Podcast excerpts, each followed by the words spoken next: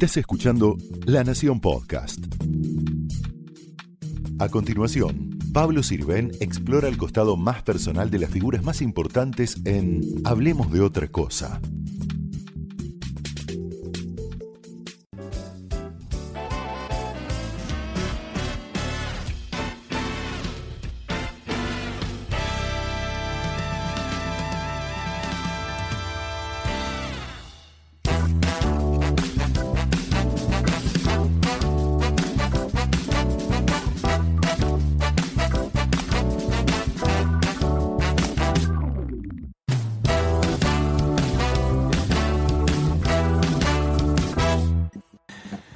Televisión no me necesita y yo no la necesita. Pero complete, por favor. Pero estoy en la televisión. ¿Y qué pasó? No, no, es que hay momentos que la tele no te necesita y yo comprobé con el tiempo que no necesito de la tele. Yo cuando empecé en la televisión dije, al principio viste que uno trata de que te conozcan, que sepan tu nombre y tu apellido, cuando empezás, querés permanecer. Eh, y sentís que si no estás, no existís. Pero con el tiempo aprendí, maduré por suerte, que si yo no estaba en la tele no pasaba nada, yo podía tener mi vida, seguir feliz y no pasaba nada. Y comprobé eso, que a veces la tele no te necesita, porque hay otros conductores, porque hay otro estilo de programas, porque no hace falta. Entonces aprendí a convivir con la vida real sin la tele o con la tele. Bueno, te presento, pero no te presento. Muchas gracias, Guido Casca, por haber... por, este, venir a Hablemos de otra cosa. Y te presento, a ver si, si te gusta, como un cacho grande de la historia de la televisión argentina. Puede ser, sí, una, una parte, sí, sí. Son 32 años en la televisión y falté alguno, habré faltado, pero entre una cosa y otra, o era este impas entre la última, el último programa de Canal 7 y este, pero casi siempre estuve. Y ahora estás en la pantalla de La Nación Más Sí. con Noticia y Media. Sí. ¿Y qué es Noticia y Media? Contame. Para mí Noticia y Media es un programa donde la vedette, o lo más importante, es la noticia, no deja de ser un canal de noticias. El tema es cómo la tratás. Porque yo te puedo decir que el dólar sube y que y te puedo decir te, te estás por morir porque el dólar sube, te puedo decir no pasa nada, el dólar sube, no pasa nada, o te puedo decir el dólar sube y nada más. Después las consecuencias las veremos todos, las viviremos, pero me parece que hoy en día los noticieros buscan causar daño, causar emociones feas. Ningún noticiero busca causar buenas emociones. Apocalipsis. Sí, es terrible y te gritan. Pero igual cuando te repiten tanto el apocalipsis, en un momento decís, bueno, no me la creo, ¿no? Que es peor, porque por ahí te vuelve como insensible. ¿no? Espera, no te la crees, pero te duele. O sea, es un dolor que, al que te acostumbras. Uno se acostumbra a ver en los noticieros donde te machacan las malas noticias, te la gritan, te las, te las venden muchas veces. Vos decís que aunque no, no te des cuenta, eso entra. Sí, sí, es como la publicidad subliminal. Vos no viste un cartel, pero terminás comprando el producto. Como la publicidad en la cancha, ¿viste? ¿Quién lee la publicidad en la cancha? Se ponen a leer la publicidad, vos decís, nadie la lee, pero, todo el mundo algún- sabe los carteles que están, sabe la... Decís, ah, lo vi en la cancha, pero no es que vos te pusiste a leer 90 minutos un cartel en la cancha, pero sabés que está. ¿Y cuál crees que es ese efecto de el constante alerta, último momento, última noticia, urgente? El rating, buscar el rating, el Ya impacto. sé, pero el efecto, digamos, en el público. Porque había una época que la tele era como una especie de cuna donde vos mecías al público muy No. amorosamente. Ahora, Muy no te, no, ahora, te, ahora te mecen al revés, la cuna está al revés y en cualquier momento te sueltan. ¿Y Eh, por qué eso? Porque digo. Porque buscan el rating. O Pero ¿y por qué a la gente le gustaría eso? Digamos, ver, sufrir. Yo tengo una teoría. De sufrir. Yo tengo una teoría. La gente mira la tele aunque no haya nada. Es un- Bueno, es- hay programas con éxito y otros no. no. importa, pero la gente, en Argentina hablo, ¿eh? mira la tele aunque haya una barra. De hecho, hubo casos que se midió el rating con la barra de ajuste cuando empezaba. Y mide. Bueno, la nata, una vez que se puso a leer, ¿te acordás? Porque estaba mufado porque le habían entregado tarde y estuvo 15 minutos leyendo ¿Y y, midió? eso vivió, ¿viste? Porque era distinto, Por disruptivo. eso yo soy tan crítico de la televisión y digo que no es lo que la gente quiere ver, es lo que nosotros le damos a la gente. Al estar en un canal de noticias dentro de un diario, eh, seguramente alrededor tuyo habrá periodistas, pero vos Sí, sí. no lo vas a hacer tanto en el periodismo. A ver, no lo sé hacer, no es que no quiero, me encantaría ser un- periodista, pero no lo soy y no me voy a hacer el periodista. Lo que sí yo tengo o lo que puedo manejar es el sentido común. Cuando alguien te dice una noticia a vos porque se la está diciendo la gente, yo le puedo preguntar desde el sentido común, pero no te entiendo cómo que ganó, cómo que perdió la elección, cómo que, cómo si las encuestas decían que ganaba ahora perdió, cómo que, o sea, lo que la O gente sea le pasa como espectador. La diferencia que le vas a dar es como un tono más coloquial, más informal, más el que se usa entre amigos, en familia, decir, che, ¿esto cómo me afecta? Me pronto? encantaría lograr, o, o busco lograr, lo que le pasa a la gente en la casa. Mm. Que me pasa a mí cuando miro la tele. Digo, ¿cómo que tal cosa? ¿Cómo que? Como que uno se habla, se pregunta, esto se será contesta. así, esto será así, ¿no? También, Claro, ¿no? pero como está el periodista que sabe, me va a decir, no, fue así. claro. No, no, no, no, vos pensás, pero no, fue así. Entonces siempre tengo la suerte de tener buenos periodistas que tienen la, la- la verdadera información. Yo puedo pecar de ingenuo, decir, no te creo. Mm. Y el periodista me va a decir, no, es así, pasó esto. Siempre traté de hacer los programas como si fuera un traje a medida. Tengo que estar cómodo. Si no estoy cómodo yo, se nota, no la paso bien, el público se da cuenta que yo no estoy cómodo, entonces siempre lo busqué hacer a mi medida o prefiero no estar. Si no lo puedo hacer a medida, digo, bueno, entonces no lo hago. Por- Estoy exagerando, ¿no? Porque no se llega a ese extremo. Pero si me piden cosas que yo no estoy cómodo, que no me gusta, que no puedo, que no me sale, digo, entonces no es para mí. Ahí, por, por algunas notas que empezaron a salir ¿no? de tu, tu regreso a la tele, eh, decían, por primera vez va a ser periodismo. Y yo, que soy un viejo crítico historiador de la tele, sin consultar me acordaba de 360, todo para ver que era un magazine Así es. Este, larguito, que estaba en las tardes, en las siestas de Canal 13. Canal 13, de 1 a 3, duró cuatro años, yo lo hice dos años. Y era puro noticiero porque dependía de- del área de noticias del canal. Y yo estaba con la actualidad, pero de pronto en esa época se metían viajes, cuando era típico ver imágenes del exterior, cuando no se viajaba tan fácil. Digo, tenía otros condimentos. ¿Y acá qué estás metiendo? ¿Querés meter? Acá le quiero meter algún juego telefónico para, para descontracturar la noticia. Eh, la parte social que a mí me gusta mucho, que es lo que hago cuando la gente no me ve en la tele, es lo que más hago, la parte social.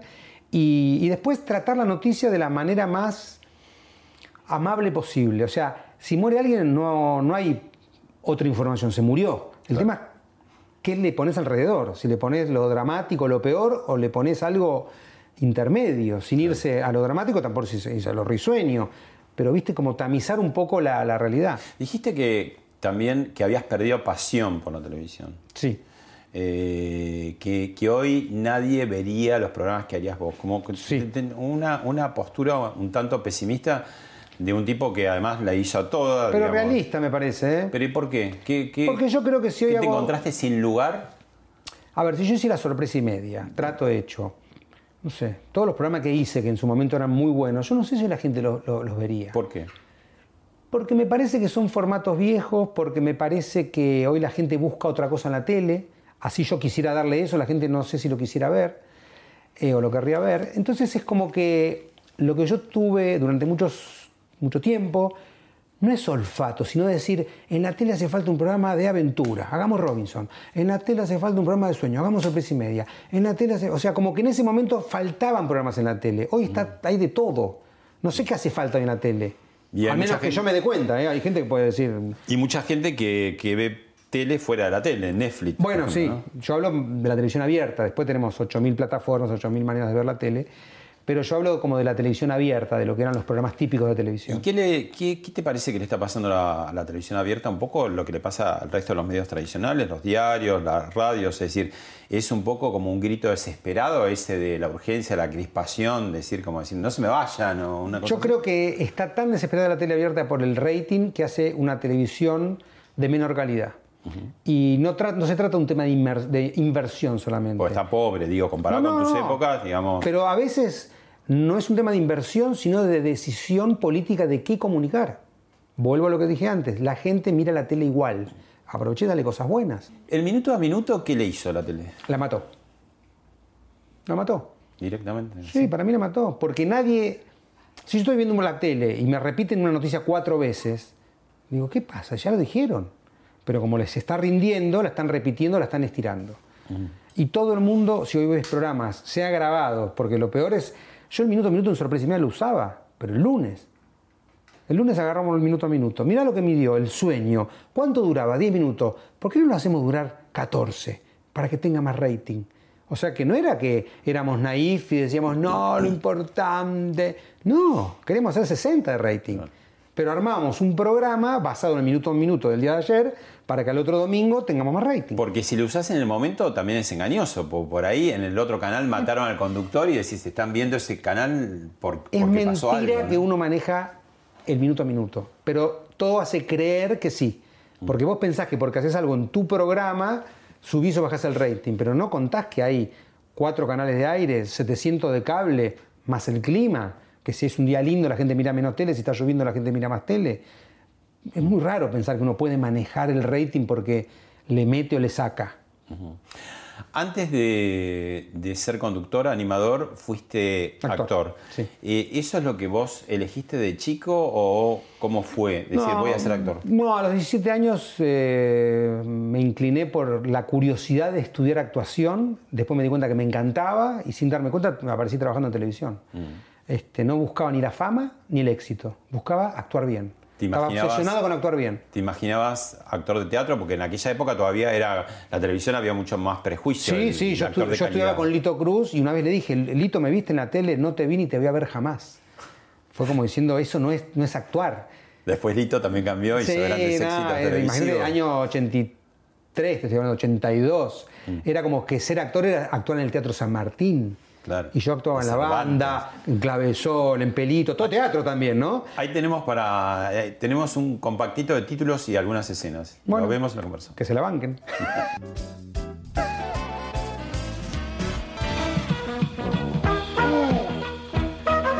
la música de Pelito.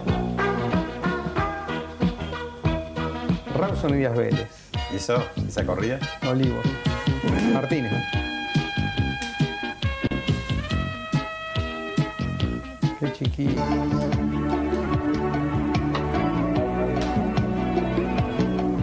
No te preocupes que tu amorcito me va a hacer los pinitos y se va a acostar con vos. ¿Soy yo ese? Mm. ¿Quién es usted? Horacio Denner. ¿Y, ¿Y usted? Exijo una explicación. ¿Por qué se estaba desnudando? Ah, la hable porque se me termina la paciencia. Mire que me. no, no, no. hola. hola. Hola. Hola. Hola. Hola. Él es mi papá y ella es mi mamá. Sí, sí, ya nos conocéis. ¿Y él quién es, nena? Eh, él, Julián. Le quedó la cara como para chupar naranja. Lástima no haber estado para estamparle mis dedos en la cara, ese turro. Ay, mi amor. No estuviste, pero me acompañaste al médico, ¿no? Bueno, podríamos haber ido mañana, mi amor. Yo tendría que haber estado y fajarlo. Julián. ¿Es un guacho o no es un guacho ese? ¿Qué te acordás de esa época? Eh, me da como escalofrío un poquito. Eh, no digamos los años que han pasado. Eh, ¿no? Eh, la banda fue. Perito fue 84. 85 empecé yo a trabajar en Perito. Perito ya venía de antes, yo lo agarré al final. 85, solo 87. La banda fue 90, 91, 92, sí. no me acuerdo. ¿Qué me acuerdo que lo que te decía antes, que había como una necesidad de permanecer. Uno cuando ve para atrás dice, oh, estuve en la tele muchos años, pero en esa época no nadie te garantizaba que estuvieras. Y en el medio de todo eso, yo hice peor es nada, matrimonios y algo más. Juana y sus hermanas. Bueno, El agujerito sin fin. Eh, hice una, serie que el trompa, que no se acuerda nadie. Grabé una serie que la tiraron, que no se era al aire. O sea, pasaron Me miles acuerdo además que en, el noticiero matutino de desayuno ibas con las facturas, sí, ¿no? Sí, sí, sí, sí, sí. En el canal 7 con Daniel Mendoza como conductor. Todavía no era. Eso fue después de Pelito y antes de Clave Sol, me parece. Desayuno. Desayuno, sí. Y mmm, hablabas, hace poco leí una nota también de, la competencia de egos en la banda, porque claro... No, eso fue un comentario tonto que quedó como que los egos de la... Son los egos de todos los eh, grupos humanos. Las notas, hay que titularlas. Sí, bueno, pero después hay que contestar sobre el título de la nota. Pero a ver, es comprensible porque era una televisión mucho más chica, había mucho menos para ver. Era lo, único que había aparte, no era que... O, sea, que era realmente, te estaba viendo el país. Y aparte para verte, no había chance de tuitearte, o sea, te tenían que ver en la puerta del canal, en un teatro. Yo cuando hacía teatro con clave de sol, reventábamos los vidrios del Lola Membrives, pero los reventábamos de verdad, explotaban. De, Susana la se de la gente. Susana se quejaba que iba después que nosotros, porque nosotros nos daban un pedacito de escenario, éramos los, ratones. Después iba Susana, nosotros Con íbamos, o no sé qué iba, pero le la mujer del año. reventábamos los vidrios de verdad, explotaban. Y no tanto yo, era más Pablo Rago, Leonardo Baraglia. Y de pronto funciones diarias, a veces dos funciones. Sí, dos, tres, cuatro, gira, eh, o sea, otro era país. otra época y otro, otro producto. Y en el transcurrir de todo eso, vos decías, sí, esto es lo mío, me gusta, ¿qué, estaba pasando mientras transcurría todos esos programas, yo tuve, Yo tuve un quiebre que fue el agujerito. Cuando empecé a conducir en el agujerito sin fin, que para mí era un trabajo más. ¿eh? No dijeron, llamamos un actor porque somos modernos, vamos a. porque no era común. No, y aparte yo no canto, no bailo. O sea, mi recurso era el humor y nada más, y ser actor, pero no tenía los recursos que en esa época tenían los programas infantiles. Estaba Yuya, estaba, eh, no sé si estaba Cris Reina Morena con, con los programas infantiles, Sí, con Juan de Conmigo, Flavia. Flavia, y había Pats, Pats, eh, Pats, sí. Sí, Pat- sí, sí. Patricia. Eh, no sé, había Reina menos Rich. yo, había de todo. Claro. Eh, y para mí fue un desafío porque en ese momento... Llegaste a un momento muy competitivo de los programas infantiles. Sí, pero Y era un programa muy disti- eh, distinto. Es porque tenía- usamos los recursos que teníamos, no inventamos que yo bailaba, cantaba. Eh, y la verdad que pegó, pegó que yo le hablara bien a los chicos, que le hablara de igual a igual, cosa que fue casualidad, no es que yo decidí hacerlo así, que me salió natural. Yo ya era papá, entonces ya tenía un vínculo con los chicos por ahí propio. Y, y ahí aprendí lo que era comunicar a través de la televisión. Ahí aprendí que hay que ser muy responsable de lo que uno dice frente a una cámara de televisión, frente a un micrófono de radio, frente a un diario, frente a lo que sea. ¿Y qué? Pero te empezó como a gustar, a decir, ah, es por acá, tu programa. No, me tu agarró programa la responsabilidad de estar frente a un No, programa. pero está bien, podés hacer la responsabilidad y decir, bueno, igual me aburre. No, encontraste ahí una eh, fascinación. No, claro. Dije, qué loco. Yo le digo a la gente, done sangre, la gente dona. Digo, es un poder grosso. Y le empecé a encontrar a mi parte solidaria, que no estaba tan desarrollada, potenciarla con la televisión y ahí se empezó a armar lo que después me, lo- me hizo ser embajador de UNICEF en Argentina y todas las campañas sociales que hice a través de la tele o a través de, en forma personal o a través ahora de, la- de las redes o de como sea. Bueno, tenemos otro compactito, un combo, pero de en tu faz animador. Perfecto.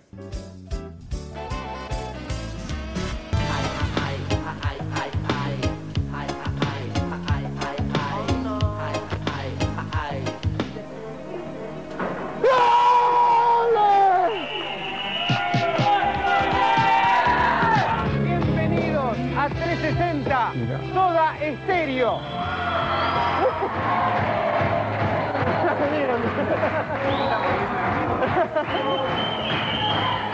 bueno, Apaga la grabación, apaga la grabación. ya está, apaguen el café. Yo me voy a subir una moto, en breves instantes voy a ir para allá, voy a sorprender a Falucho. Ahí sé cuando se fue Falucho. la 9 de julio. ¡Palucho! ¡Palucho, vení para acá! ¡Palucho, vení! ¡Palucho, pará, pará, pará! ¡Palucho, no, no! ¡Pará, pará! ¡Julián, pará! Soy Julián y era no, era- ¿Qué programa estamos? Son tres y media. ¿Están listos? A la una. A la dos. Y a la tres.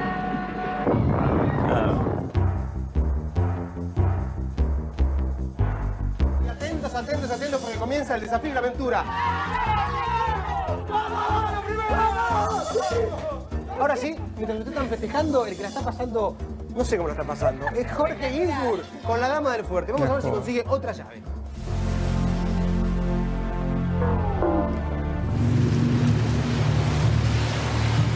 Hay seis estacas para cada uno. El que se quede con la séptima Esto cuando Piqui es el ganador. se dejó ganar. Le regala, ¿no? Le regala la, la final para que pierda la final. Adrián Miani, el camionero. ¡Dale, Adrián, carajo! Después se casó con un técnico de Robinson, Piqui. Tuvo un hijo, ¿no? Estamos a punto de celebrar el último consejo en Expedición Robinson. El más importante. Bueno, ahora lo están haciendo. Llevas ganado 200 pesos que si eh, los ganás eh, podés ir al banco. Pero era pasar a más que lo que 300, da ahora. dos veces. Eran 200 dólares, ¿eh? O sea, son- Eh, todavía ayer uno viáticos aparte. o sea, son 200 pesos más viáticos o 300 pesos más. De todo, de todo. Mucho. Y impresiona mucho, este, gran parte del público se acordará, los que tienen más años, eh, la producción, ¿no? Porque El estamos costo. hablando de programas Sí, sí, sí, hechos sí. en países muy lejanos. ¿no? Robinson era Panamá y viajábamos, además de los participantes, como 100 personas durante tres meses. Eh, Fort Boyard se grababa tres programas por día En un castillo, en un castillo, en el medio del, agua, del ¿no? agua. Iba un celebrity con un acompañante en business a París, tren bala hasta La Rochelle. O sea, no había límites, no había límites. Estamos hablando de la Argentina del 1 a 1. Sí. Claro. Fotos. Fotos. Uh, mi papá. Tengo una anécdota muy grosa que es Horacio Levín, Mm. que fue el productor de todos mis programas de promofilm, de estos que vimos recién, casi todos. el papá trabajaba. El papá contrató a mi papá por única vez para trabajar en televisión. Mi papá era actor, pero de, de- de hobby, y no se animó a hacerse profesional, era muy buen comediante. Y la única vez que trabajó en televisión fue contratado por el papá de Horacio Levín, que yo me enteré cuando empecé Sorpresa y Media, que mi papá en vida, que fue el año que murió, me dijo, ¿este Horacio Levín no tendrá algo que ver con Manuel Levín? Le voy a preguntar. Y fue así. Bueno, Horacio Levín, digamos, eh, fue hasta hace no mucho tiempo, fue director de televisión pública De- sí. y fue el gran productor de todos estos Sí, programas que de veíamos. todos. Y te dejó un mensaje. Ah, el Pope. Año 2000. En Promofil teníamos al mismo tiempo tres grandes programas. Sorpresa y Media, que iba en vivo los domingos. Fort Boyard, que lo grabábamos en, en Francia, en un castillo en La Rochelle. Y aparte hacíamos Expedición Robinson, que lo hacíamos en Panamá, en Bocas del Toro. Ese jovencito que tenés ahí, Pablo, jovencito en aquella época, hoy todavía un niño, viajaba la misma semana de París para hacer Fort los domingos a la noche viajaba a Buenos Aires para hacer sorpresa y media, los lunes a la mañana tomaba un avión para Panamá, después volvía para... Así durante un mes no paró un minuto y siempre con una sonrisa, siempre haciendo su trabajo excepcionalmente bien. Es, eh, Julián es un ser de luz. Eh, yo ahora hablé de sus condiciones profesionales. De las personales todo el mundo lo conoce, es un ser que vive dedicado hacia los demás. Eh, yo tengo, no puedo ser imparcial, tengo un gran cariño, un gran afecto hacia él, le deseo lo mejor, se lo merece, es una gran persona, es un gran profesional, como hay muy pocos en este país, y, bueno, y le mando un cariño muy, muy grande, eh, y mis deseos ahí en este nuevo trabajo en la Nación, mis más grandes deseos para que sea un éxito total. Un abrazo. Qué grande el Pope. Ah, ¿Te emocionaste? Hacía mucho que no Esto, lloraba. la tele paga, ¿viste? Sí, está Emocionaste, subiendo el llorá, rating, está subiendo rating, vamos. Llorando, llorando. Este, me emociona el Pope porque, porque es como somos familia. Este, vivimos muchas cosas juntos, es padrino de uno de mis hijos. Eh, y tengo una anécdota muy peculiar que él, yo jamás mostré a mi familia. Vos lo sabés, nunca mostré hijos, esposa, mi casa, siempre todo fue, no me gustaba. Y en el año 96, que fue el primer año de sorpresa y media, él me dice, eh, para el Día del Padre, me dice, invita a tu papá de sorpresa a comer la pizza. Y yo estaba entre la espalda y la pared porque digo, yo no muestro a mi familia nunca. Y me está pidiendo que invite a mi papá a comer pizza al final del programa. Era como... Y dije, si me lo está pidiendo Horacio, lo tengo que hacer. Entonces le dije a mi viejo, pa, venía al programa, no sé qué, que era en vivo domingo, y sobre el final, él estaba afuera, lo agarro y lo siento comer pizza. Eso fue eh, Día del Padre, junio. En septiembre se murió mi papá. Y bueno, fue, mm, fue la mejor manera de despedirse, porque él lo llegó a decir. Y fue porque le- por, por mi relación con Horacio. Digo, si Horacio me lo está pidiendo, él sabe que yo no muestro a la familia y sabe que porque se siente mi papá en el final del programa no, no, no va a cambiar el rating, no, no es nada. Era, era como algo que a él se le ocurrió. Esto, esto es como casi lo culmine por lo que sucedió después, pero tuvo otros aciertos, digamos, en todo ese transcurrir enloquecido tantos programas. Sí. Levin tenía como No, la no, no, mirada. a nivel profesional ni que hablar, pero yo te estoy contando algo que es más personal por ahí. Pero obviamente cuando y ya hacíamos sorpresa y media, Fort Boyard, ¿Quién quiere ser millonario? O sea, hacíamos, él inventó el sol para los niños. Horacio Levin inventó el sol para los niños. programa de recaudación El de UNICEF. recaudación de UNICEF que se sigue haciendo el día de la fecha. Mm. O sea, hay muchas cosas que la gente no sabe o que no valora o que pasaron, pero son muy grosas. ¿Cuál sería, digamos, el vademecum, si hay wage, de conducción? ¿Qué tips sí, qué, qué no? Es decir, yo tengo que hacer esto para vos, ¿no? Sí, sí, no sí, para darle a otro porque cada cual no, se pone lo Mira, que- con el tiempo descubrí que la carrera de conductor no se puede estudiar, porque vos podés ser modelo, periodista, locutor, actor, eh, pero no conductor, no se estudia. ¿Por qué? ¿Por porque, No, porque no hay. No hay, me quiero anotar una carrera de conductor. No hay. Hay o sea, locutor, hay todo por separado. locutor para poner la voz, Locutor, modelo, actor, o sea, de todo. Ah, porque el animador reúne todo eso. Re- puede reunir todo eso o puede con dos cositas arreglarse o no sé, hay miles de opciones. Yo aprendí todo, yo me formé pensando en lo que no quería hacer. Fue al revés. Ah. No es que yo dije, quiero ser como Juan Carlos Mareco, no sé. Quiero ser como Pergolini, quiero ser como Repeto, quiero ser... Yo al revés, yo dije, eso no me gusta que hace ese, eso que hace el otro no me gusta. Eh, Fui como desechando y me fui quedando con, lo que, con los recursos que tenía y con lo que me salía, porque... Y me guiaba mucho por los que me enseñaron. A mí me enseñaron a conducir en el Juanito Sin Fin.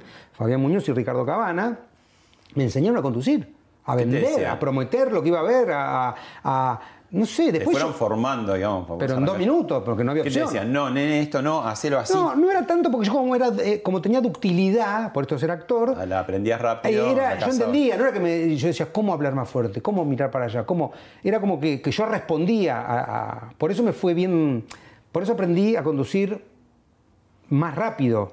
O sea, sigo aprendiendo, pero en, al- en el startup fue como más rápido mi ¿Qué- ¿Y evolución. qué cosas, me ponen como si fuera la cadena de la bicicleta, que, que te hace pedalear más rápido a vos, ¿no? Mm. ¿Qué cosas el animador tiene que sí o sí? Este animador Mirá, que sos vos. Yo, yo descubrí con el tiempo, ¿no? Porque al principio no sabés qué sos y qué haces y por qué lo haces.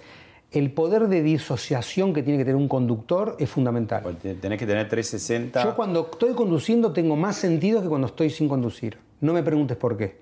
Yo estoy conduciendo y miro a ella, miro a él, miro al otro, miro al público que está atrás, eh, tengo en la cabeza lo que tengo que hacer, sé lo que viene, sé lo que pasó y tengo una especie de, de sensorialidad que no la tengo en la vida por ahí y, y cotidiana. Entonces, y eh, entonces no tanto, pero ahora ya sí, la cucaracha encima. No, jamás usé cucaracha. No querés usar No quiero usar cucaracha, la usé solamente en 360 porque no tenía opción. No me, Te decía, ¿es esto o te vas de acá? Va cucaracha. Yo era un, aparte era un pichi, la verdad que era una, una- Y después usé en Foro Cucaracha, digamos, a la gente es, el auricular que, dice- le- que te dicen cosas, te, te, te el picotean. productor te dice, no, te equivocaste, no, cambiá, no, hacé, no decí. Lo que sí aprendí, por no usar cucaracha, es que yo cuando voy a conducir el programa ya lo hice 20 veces. En los papeles, en los ensayos, en, en- en- en saber qué. Nadie sabe más, digamos, No, dice. no. A, a ver, yo sé mucho, pero los productores también saben. Pero ese Fórmula 1, digamos, vos sabés cómo. Sí, después que termina, criticame, decime que me olvidé de esto. O sea, no es que digo lo hice perfecto, pero ya adquirí tanta Pero los autonomía. machetes sí, ¿no? Los papeles que te dicen, che. Sí, alguna- no, alguna info. O, claro. Alguna info sí, no, no es que soy soberbio y digo, no me muestres nada, no. Hay No, porque que la- de golpe necesitas, ¿no? No, sí, en- alguna info la, la- la puedo tener y me guío mucho del productor de piso que me dice, corte, vamos, eh, ac- acordate tal cosa. Y, y le- le escu- pero lo escucho. Claro. O sea, mientras me habla el productor de afuera, yo puedo estar hablando y lo escucho. Es una cosa que, que- que es natural, no es que lo, lo aprendí. Y ahora con el tiempo y con la práctica, no le tengo miedo a que me dejen frente a una cámara solo porque yo sé que algo voy a decir, algo va a pasar y lo voy a resolver. Bueno, ahí tenemos ahora un combo de animadores de la televisión argentina, porque estamos hablando de la tele y lo vemos y lo conversamos o no, o te negás o... Y sabes que me voy a negar mucho, pero bueno. a- vamos a ver. ¿Hasta dónde me sacás algo?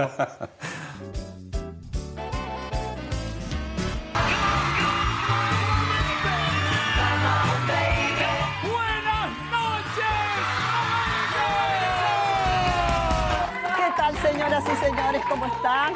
Nuevamente con ustedes para iniciar nuestras mágicas noches. ¡Buenas noches a todos! Salute, muy buenas noches. ¡Comenzamos! Estamos en vivo desde Moscú con Lizzie Tagliani. Exactamente. Arrancamos, opa. Epa. Arrancamos en la selva. Que venga, por favor, los primeros participantes. Buenas, buenas, buenas. Así, más o menos. Buenas noches, ¿qué dicen? ¿Cómo le va? ¿Bien? Hola familia, ¿cómo andan? ¿Cómo les va? ¿Esto quién quiere ser? ¡Millonario! ¿Me puedo ir? Empecemos por el final. Empecemos por el final. ¿Vale seguir haciendo quién quiere ser millonario? Yo creo que sí. ¿Cuánto tienes sí. ya? ¿30 años? Eh, yo lo hice en el agarraste 2000. ya de 10, ¿no? Yo, claro, yo lo hice en el 2000 y ya era viejo. No era viejo, pero ya venía. Antes te enterabas por un VHS de los programas de afuera, no como ahora que está todo globalizado. Iban a las Antes- ferias A las y- ferias, o alguien viajaba y grababa de la tele con, como podía, o, o lo- te contaba lo que vio. Claro. Este, sí, yo creo que vale. Uno no es dueño de, de los formatos. La verdad que vale. Eh, lo que yo estaba pensando, porque me imagino la pregunta de cada uno, qué me gusta, qué no me gusta, no sé qué. Acá no importa quién es mejor, quién es peor y cuál me guste o no. El tema es para qué conducís. Yo me ponía a mirar recién y digo, ¿para qué conducís? Pues yo puedo sentarme a comer y comer con gente como hace Mirta, puedo hacer lo que hacen todos, y todos pueden hacer lo que hago yo. Digo, somos conductores. El tema es para qué lo haces. Y yo si no encontré un para qué en la vida de conductor, no lo hacía. Por eso tuve baches en la tele, por eso hice los programas que hacía. Yo cuando hacía un programa era porque lo quería hacer, porque no había ese programa, no estaba. No era porque tenía que seguir en la tele, porque quería ganar más plata, porque... porque explícame por qué hacía tres programas a la vez en un momento. Porque, porque quería hacerlo porque me gustaba, porque digo, esto hay que hacerlo porque quiero ser el primero que lo haga. Y es La ese novedad. momento. Ese momento porque Porque después si no, se fue. y compraba- no- no, y aparte, nadie sabía lo que iba a pasar después con la economía de la televisión y del mundo. Hiciste bien a hacer Pero todo no, eso. porque- lo compraba otro. Era Claro. como, hagámoslo, compremos los derechos porque lo va a hacer otro. Sino, y lo quiero hacer yo porque es la novedad, porque Robinson fue el primer reality, porque Fort Boyard fue lo que fue, Sorpresa y Media fue lo que fue. Y si no te lo hacía otro. Ahí está un poquito tu espíritu deportivo, saludable, competitivo. Como decir, bueno, quiero Sí. primerear. Yo Sí, sí, sí, pero abiertamente. ¿eh? Era mostrar algo distinto, era algo... Hubo formatos que yo hice después en Canal 13, por ejemplo, Si los chicos quieren, nadie se acuerda, nadie sabe, era un programa divino, pero estaba los viernes a las 11 de la noche, no lo vio nadie. O sea, también pasaba eso, como te programen, porque vos podés hacer un programón, pero te lo ponen un sábado a las 3 de la mañana, no lo ve nadie. Entonces son muchos los factores que hacen que a uno le vaya bien. Ahora, si tuvieras que. O perdón, o que al programa le vaya bien, porque no Si tuvieras que tirar una línea, digamos, eh, no divisoria, sino esa, esa conjunción de animadores, hay muchos más, pero son Sí, los obvio. más importantes, ¿no? ¿Qué, mm, qué hay del ADN argentino? ¿Hay ahí también como una cosa de, de- de vi- vibración? ¿Hay algunos más exitosos que permanecen en tiempo? Mm. ¿Otros que aparecen? ¿Otros que desaparecen? Pero me parece que es el para qué. Bueno, Porque todos ¿pero los vos que están que ahí, alguno de pará, esos no lo están haciendo que- para algo? Sí, pero yo no lo contestaría. O, o- o alguna claro. respuesta me darían vergüenza.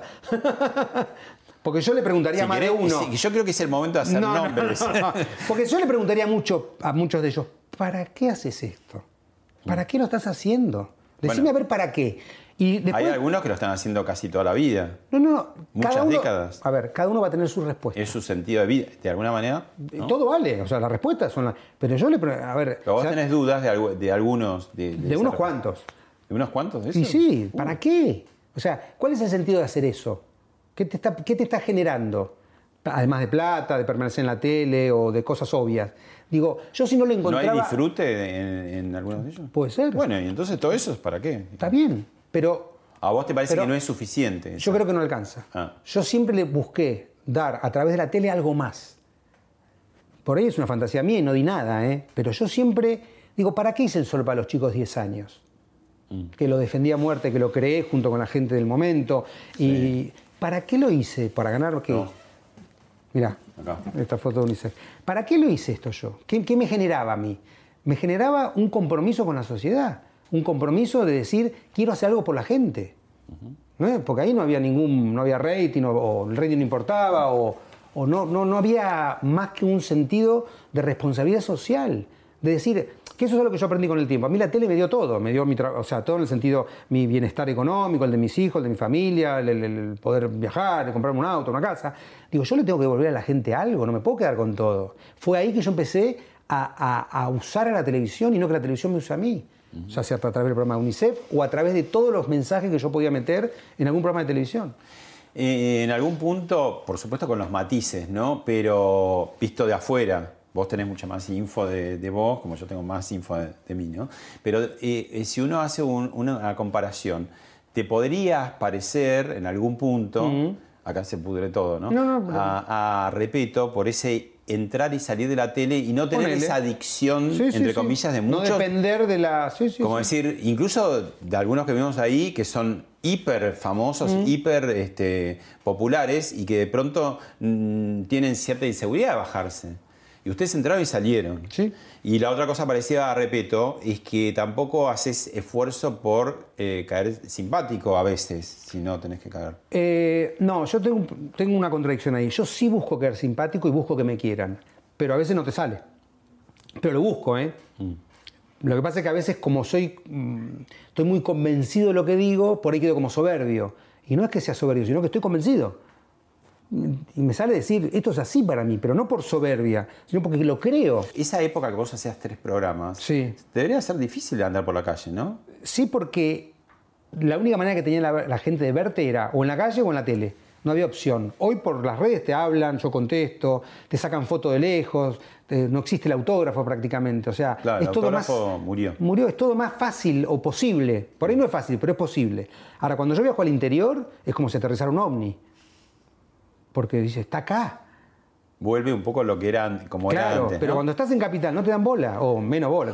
Pero digo, más allá de que vos en realidad mucho en ese momento no te podían agarrar en la calle porque vos estás subido a un avión siempre. Sí. eh, en, en el caso que pudieras bajar, debería ser mucho la. Era, bueno, había mucho acoso ¿no? periodístico, la típica guardia atrás del árbol, insoportable, molesta, eh, a mí, a mis hijos, a mi familia, era, era muy invasivo y aparte yo no participaba de ese juego, nunca, no es que participé y cuando me empezó a ir bien dije, no, no, no, ahora que no entren más a mi casa, nunca. Nunca, creo que hay una sola nota con mi hija cuando era chiquitita dentro de una cuna, en la época, porque me la acuerdo, mira, en la época de desayuno, después no hay, porque nunca, nunca los dejé, salvo que mis hijos dijeran quiero ser actor, quiero ser lo que sea, vamos, vengan, eh, aprovechenme. Pero si no, no, no, no le encontraba razón de ser, porque para mí ser famoso es muy difícil, mentalmente, psíquicamente, emocionalmente. ¿Qué es lo- qué- qué- Y soportar que te digan Superman, cuando no sos Superman, y no sos Clark Kent. Ni siquiera, sos apenas un actor que hace de Clark Kent que se transforma en Superman. Pero la gente cree que te ve como Superman. Entonces es, es medio psicótico la relación. Y cuando vos decís que sos una persona normal, no te entienden, no te creen. O se desilusionan. O dicen, ¿qué soy- le pasa? ¿Qué pará, le y hoy?". yo voy al cine, al banco, toda la vida hice vida lo más normal posible. A veces se podía, a veces no, pero no me Bueno, encerraba que- como Sandro en su fortaleza de Pero que la popularidad también se regula. A medida que no tenés los programas, la Sí, gente sí, se baja. calma, Sí, se calma mucho, ¿no? Es directamente Te siguen conociendo, pero no tienen como una afán así. de Cuando no estoy en la tele, cuando la gente me reconoce, yo me digo, ¿por qué me reconocen? O sea, me olvido que fui muy popular o que la gente todavía se acuerda de mí, porque yo reconozco que hay una generación que no sabe quién soy. Y esa es la realidad, o sea, de, no sé, de 20 para abajo, no, no tienen registro de que yo hice justo a tiempo, de que yo hice los últimos programas que hice, no, no, no hay mucho registro. Cambiaron un montón de cosas en la vida, en el mundo y en la tele. Lo estamos charlando de que empezamos este programa, pero hay algo en el tiempo que es inmutable y permanece. Dos puntos, Tinelli, te escucho. Nada para decir. Un conductor más eh, permanente, digamos, en Sí, la bueno. historia. No, no, no, a ver, es como que te dijera feliz domingo, ¿te acuerdas que duró, no sé, Sí, 400 Soldán. años, o Soldano, o Marconi antes, o Mir- Mirta, Mirta, no o sé. Susana también. Eh, Susana también. No tengo, no tengo una opinión que sea útil. Si yo tuviera una opinión que fuera útil para la sociedad, no sé, para que salvara vidas, eh, lo digo, pero la verdad que la mía es una opinión personal que la tengo en. Es como cuando te dicen a quién vas a votar. Yo sé a quién voy a votar. A Pero Tinelli. eh, claro, pero no lo digo, no ando diciendo voy a votar porque yo creo, porque digo, no puedo estar. in- eh, no, no, no sirve. Pero la otra vez eh, con Novarecio se te Dije, escapó. se me escapó, lo, Que lo- lo admito, punto lo admito, lo admito, no lo niego, pero no hace falta. Retirás el, el- el insulto, pero no lo votarías. No, no, obvio, obvio, no, no, no me contradigo.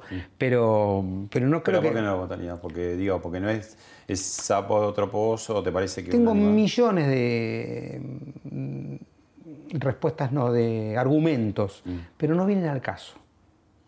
No, no, no tengo por qué ser yo el que diga por qué no voto a.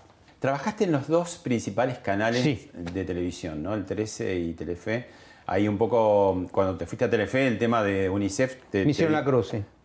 Que, que No, no, me dejaron conducirlo más. Claro.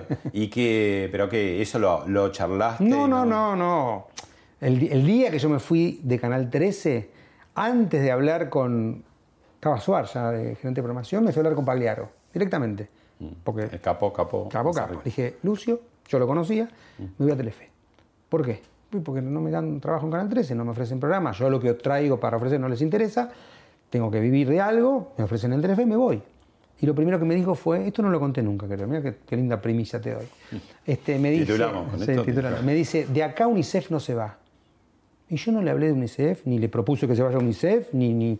Yo era un tema eh, laboral, actoral o de conductor mío, nada más. Y fue así, nunca más lo conduje. O sea, voy una horita, sigo siendo el embajador hace 27 años, lo hago en Uruguay hace 18 años, pero bueno, lo importante es que el programa se siga haciendo, que la misión de UNICEF siga funcionando, que se siga juntando fondos. Eso es mucho más importante a que lo conduzca yo, lo conduzca quien lo conduzca. Me da pena porque yo lo conozco mucho, sé lo que hace UNICEF, o sea, es mi ADN, pero bueno, es así. Te decía, dos canales, los más importantes de la Argentina, los de más rating históricamente, eh, tanto Canal 13 como Telefe. Sí. Y también pasaste por la televisión pública. Entonces, no, la, la- la pregunta era eh, eh, diferen- diferencias y similitudes entre esos dos canales y el canal público, ¿no? ¿Qué, qué- qué- qué te dio cada uno? ¿Qué no te dio? ¿Qué viste, digo, con tu mirada, Sí, sí, sí, sí, digamos, desde adentro? Mira, yo aprendí con el tiempo, ¿eh? porque los viví a los dos. Canal 13 es una empresa que hace televisión. Canal 11 es un canal de televisión. Pero no es hablar bien o mal, ¿eh? es como describirlos. Porque los productos son los productos, no, no, no, no es uno mejor que el otro. Aún hoy, ¿qué pasó? ¿Se internacionalizó? ¿Se Y yo te mismo? diría que por ahí no tanto como cuando yo lo viví, eh, la televisión de los dos canales, pero era muy marcada la diferencia entre un canal de televisión y una empresa que se dedica a hacer televisión. ¿Qué- ¿Cuál es? Porque es como un matiz que por ahí explican. Y no sé cómo, es algo que lo sentí. Pero por es ahí- peor, es mejor. Y para algunas cosas es mejor, por ejemplo, Canal 13 era más prolijo, ordenado, Más profesional. más profesional, pero un poco más frío, porque es una empresa que hace televisión, y por ahí Telefe era más caliente, más sangre, más este un cosa, pero era más enquilombado. Pero no era ni que era un quilombo, una cosa, ni que era, o sea, Frío, es como decir, ¿qué Es un diferencia hay? matiz. Un matiz. Pero interesante. Y, la, televisión pública, me pasó que yo cuando empecé el Punto Rojo, que fue lo- hace un par de años, yo dije, bueno, un programa más. Y de pronto dije, pucha, estoy en un canal que soy dueño también, porque es del Estado. Entonces empecé como a, a verlos desde otro lugar. ¿Viste cuando en el banco de la escuela uno rayaba el banco y te decía el maestro o el profesor, mire que lo paga su papá ese banco rayado, porque el colegio del Estado? Y de pronto dije, pucha, estoy en un canal del Estado donde somos todos dueños, donde yo voy a cobrar un sueldo mucho menor a lo que cobraría en un canal de televisión abierta, pero medio como que me sentía responsable. ¿Viste? Como diciendo, no lo mismo trabajar en un hospital público que en un hospital privado. Y, sentí esa cosa, ¿no? De decir, eh, no te digo que estoy haciendo patria porque es mentira, pero estoy trabajando para, para- para el Estado, ¿no? Como, más allá de lo político, porque yo mi programa era preguntas y respuestas, no tiene nada que ver con lo, con lo partidario, lo político, ni nada. Pero sentí esa cosa de, esto es así. De hecho, cuando Horacio Levín, mi padrino prácticamente, me dijo, no podemos hacer de vuelta el programa porque no entras en ningún estudio, dije, bueno, me voy. Cuando en un canal privado decís, flaco, ponga más guita, alquilen un estudio y hago el programa. Y acá yo entendía que si no había plata para, o, o que no tenía sentido alquilar otro estudio extra para que yo haga mi programa, porque empezó la novela de Cabrera, ¿te acordás? Claro. Dije, perfecto, me voy. Cuéntame. Me voy. Y me fui. O sea, es distinta la, la, la relación, ¿no? Como, que, como lo que lo pude sentir. Yo pensé que no iba a sentir nada en Canal 7 y, sin embargo ¿cómo, sentí. cómo te fuiste acomodando o desacomodando, si sería el verbo, este, de lo que era aquella televisión faraónica comparada con Sí. lo que es hoy y de poder hacer tres programas al mismo tiempo a ese bajón, primero en la televisión privada Sí. y después el otro bajón más en la estatal, ¿no?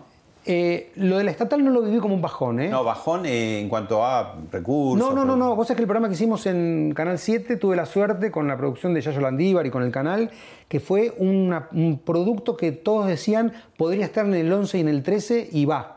No es que, y no, no da para el 11 y el 13, esto, Canal 7 con una tril y dos lapiceras. Era un programa que estaba muy bien vestido, o sea, eran preguntas y respuestas al fin y al cabo, pero, pero estaba muy bien hecho. Así que yo no viví al menos en este producto, fue el único que hice en la televisión pública, algo de, de poca monta o berreta o de bajo costo.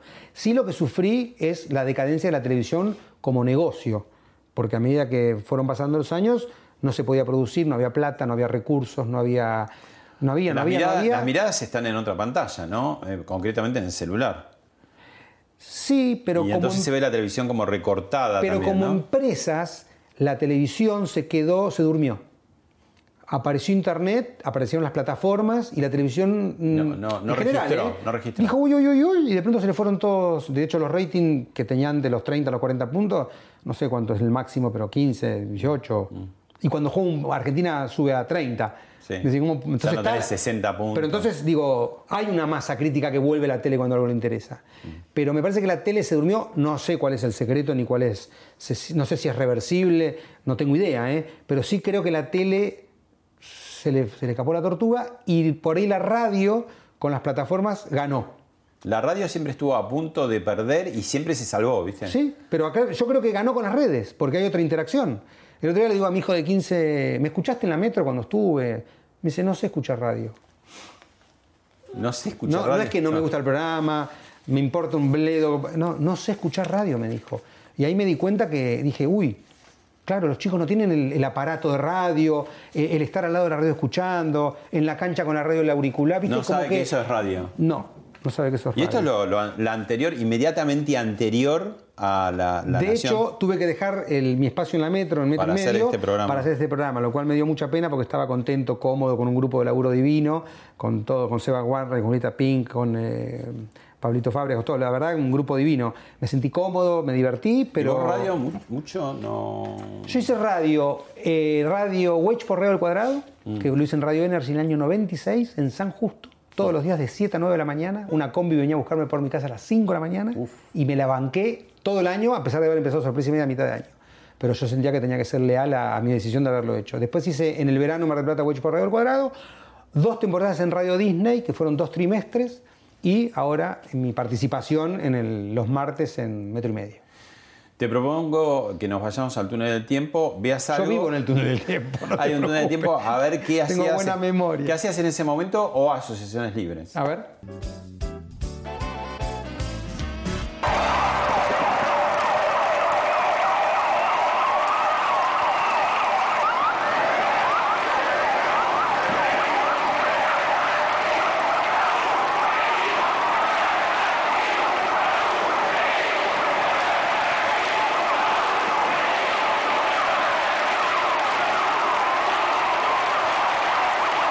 Mira vos. Eh, no me acuerdo. 20 del- años, Sí, ¿no? no, me acuerdo de la muerte de Alfonsín. Sí me acuerdo de la asunción de Alfonsín, que yo fui al obelisco. Yo tengo dos marchas en mi vida: la asunción de Alfonsín en el obelisco, la vuelta a la democracia, Mm. y el pedido de Malvinas, eh, que yo tenía 16 años, de lo cual me, me arrepiento de por vida de haber estado ahí, creyendo que era lo que había que hacer, que había que reclamar por las Malvinas, que Galtieri tenía razón, que Había vamos a la guerra. Muchos cientos de miles. ¿no? Sí, no, no, ya lo sé, pero yo hablo en forma personal. Me sentí un tarado, dije qué, qué convencido estaba y cuán engañados estábamos todos. Bueno, no, esto simplemente para decir, Alfonsín, eh, para muchos el padre de la democracia, el primer presidente de Mm. la democracia recuperada en el 83, un poco cómo, cómo estás viendo la política, la grieta y lo que apareció de pronto, los consensos ¿no? en distintos Sí, lugares, sí, sí. eh, propuestos por el gobierno, pero después el empresariado, la iglesia, hasta el kirchnerismo hace consenso, se sube con Pino Solana, con Donda. Digo, ¿cómo estás viendo todo este- ese proceso? Mira, yo tengo una particularidad, no, una particular opinión sobre la política. Primero que nunca estuve en la política. Y segundo que siempre estuve del lado de la sociedad que necesita ayuda. Yo siempre trabajé para UNICEF, siempre colaboré con todas las ONG que pude, conduje eventos solidarios, tengo mi marca para ayudar. Mm. Acá tengo, mirá. Acá está, Y- y justo. en vivo, ahora será en vivo, ahora Tengo- será en vivo. mirá, ahí sale la botellita. Tengo mi marca Conciencia que dona el 50% de los dividendos recibidos a cuatro ONGs, a Ruta 40, Techo, a Huésped y a Y está, Hospital de Niños. está- está en, la- en los Eh, supermercados. En los supermercados, además precio de... cuidado, precios esenciales, Ah, ¿qué, qué precio eh, es? Arroz, tomate, todos los productos. Eh, y siempre estuve vinculado a ayudar a la gente, porque considero que al Estado hay que empujarlo. El Estado es lento, es grande, no- no- es un paquidermo. Entonces la sociedad, como parte del Estado, tiene que empujar, no criticar y decir esto es responsabilidad del Estado. Obvio que es responsabilidad del Estado, pero el Estado no va a llegar nunca, nunca pudo, nunca va a poder. Mientras tanto, que sí, manos a la obra. Hay que laburar, hay que ponerse el Estado al hombro y cada uno hacer un poquito, ¿no es? ¿Y qué? Tengo que salir a limpiar las calles, tengo que salir a hacer aquello. tengo- No, no, no, no. Es hacer desde tu lugar lo máximo posible para mejorar la calidad de vida de la gente. Alguien que te quiere mucho te dejó un mensaje. ¿Alguien más hay? Hola Juli, ¿cómo estás? Bueno, te quiero decir varias cosas. Primero, agradecerte por aquellos años compartidos en los que me tuviste mucha paciencia. Era mi primer trabajo en televisión. Contaba datos curiosos y vos me escuchabas atentamente. A veces decía cosas que estaban bien y a veces decía cada cosa. Yo no sé todavía cómo salíamos al aire. Éramos un grupo de, de inconscientes, de locos creativos, pero no nos olvidábamos de disfrutar y pasarla bien. Y eso yo creo que la gente lo, lo percibía todo el tiempo. Por eso deseo que en este nuevo proyecto, además de que te vaya muy bien, lo disfrutes, disfrutes y combines el trabajo con ese condimento que no puede faltar. Y cuando está, el resultado es genial. Así que celebro esta nueva etapa, te deseo lo mejor, te quiero mucho. Te dejo para que cuentes la anécdota de Moctezuma. Moctezuma. Hay muchas de aquella etapa de la Sabía. si querés, la de Moctezuma es un clásico. Juli, lo mejor, besos y qué bueno que le vas a poner un poco de esa onda que tenés y esta alegría a la tarde del canal, cosa que estos tiempos y este país lo está necesitando. Te quiero, Juli, bueno. gracias. Bueno, María Eugenia Molinari, que era una nena de 18 años que no era nada, Con era linda, con anteojos, y estaba el dato curioso en el agujerito sin fin, que pensá que en esa época no se podían hacer chistes verdes, no se podía... No había doble sentido. no había doble sentido, no había nada. Y un día María Eugenia se equivoca hablando de que Moctezuma comía chocolate y quiso decir que lo comía a escondidas. Entonces dijo, Moctezuma se lo comía atrás del biombo. Entonces, claro, uno por adentro se moría, pero no podíamos hacer Nada. ni nada, ni un... "Oh, oh, oh, oh", porque era muy violento en esa época. Hoy, imagínate que esto Oye, sería Lo repetirían ahí. man claro. slow. Sí, sí. Pero bueno, nos han pasado muchas cosas divertidas, pero sobre todo disfrutamos mucho de lo que hacíamos y a mí siempre me gustó que a todo el mundo que trabajaba conmigo o que trabaja conmigo le vaya bien. Yo quiero que le vaya bien, que me digan me voy porque me llamaron para hacer algo mucho mejor. Me encanta, digo, no hay cosa más gratificante. Este, me pasó con muchos compañeros. Este, me, me encanta, o sea, me- lo disfruto como si fuera mío el éxito. ¿Qué aprendiste de tu hijo hippie Uf. Jerónimo? No aprendí, aprendo. ¿Qué aprendiste? Aprendo, aprendo mucho, mucho. Tiene 24 años. Eh, creo que sin saber hizo todo lo que yo no me animé a hacer, porque yo más de una vez quise agarrar una mochila, irme, eh, vivir una vida así, no te digo nómada, pero eh, con, sin prejuicios, liberado de mochilas paternas, maternas. Y es muy loco hablar con él, porque tiene 24 años, parece un viejo, porque leyó muchos libros, porque tuvo una experiencia de vida grosísima. Y la verdad que aprendí, sigo aprendiendo muchísimo. Acá están, eh, este es Tommy creo, el más chiquito, el de 15. Tommy tiene una personalidad que me molesta mucho. ¿Por Porque qué? no lo doblegás. Y bueno, no lo doblegás. eh, es un chico No, no, no. eh, sano, No, normal, unos- quiere decir. lo cojones divinos. Pero no lo podés, como yo Sería siempre digo. peor. Si, ¿Viste? Ponerle que un chico, no sé, muere por ir a Disney. Digo, mira, haz esto que yo te llevo a Disney. No, me dice. Pero te llevo a Disney, ¿eh? que es lo que más crece. No lo voy a hacer. O sea, no hay, no hay manera. Digo, hay que ir al cumpleaños de Josecito. No me interesa. Pero mi amor, te invitó. Ni yo le voy a cambiar la vida a Josecito, ni Josecito me va a cambiar la vida a mí. No voy. Y aprendimos a que es así, que tiene una. La rebeldía, Uf. Pero no, no, no es rebeldía. Es convencimiento de lo que quiere y lo que no quiere. Así que, un ejemplo. Y mm, Josías y Larcio. Y Larcio. Con, contanos quiénes son. Bueno, Son eh, tus otros hijos. son hijos adoptivos. Por ahí es mucho decir que los adoptamos porque fue de grande, a los 25 y a los 20. Hoy tienen 30 y 25. Se están recibiendo de dos carreras cada uno. Son de origen, de origen moca- mozambiqueño. Fue más una, una gestión de Barbie. Yo acompañé mucho, pero Barbie, eh, en ese momento, mi mujer eh, empujó para que, para que esto pase. Yo medio no, dije, tengo cuatro hijos, no necesito dos más. Y dos- dos grandes, y grandes grandotes. y mozambiqueños, viste, como que venía todo complicado. Pero sin embargo fue una experiencia como si yo te dijera, mira, yo trabajo para los que necesitan, pero no los veo. O sea, los veo cuando voy, pero vuelvo a mi casa y no me los traigo. Y de ¿Ellos pronto, dónde están? ahora están yéndose uno a Mozambique y otro de viaje porque uno ya se recibió de dos carreras y el otro le falta muy poquito para recibirse, se va a terminar de recibir en Mozambique, pero con decisiones propias ya, con, con deseos propios, no los deseos de los padres o del Claro. cura Juan Gabriel, que fue quien los mandó de Mozambique acá a Argentina. ¿Y, y les queda volver a Buenos Aires?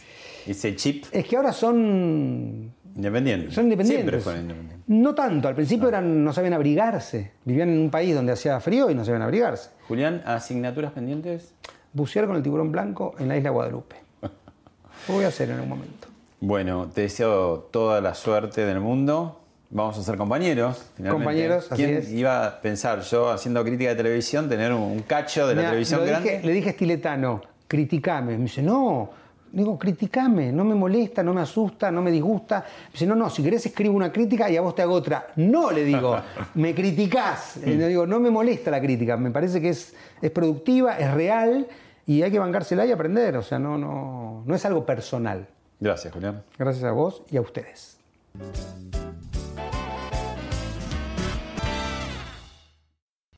Esto fue Hablemos de otra cosa con Pablo Sirven, un podcast exclusivo de La Nación. Escucha todos los programas de La Nación Podcast en www.lanacion.com.ar. Suscríbete para no perderte ningún episodio. Estamos en Spotify, Apple Podcast, Google Podcast y en tu reproductor de podcast favorito.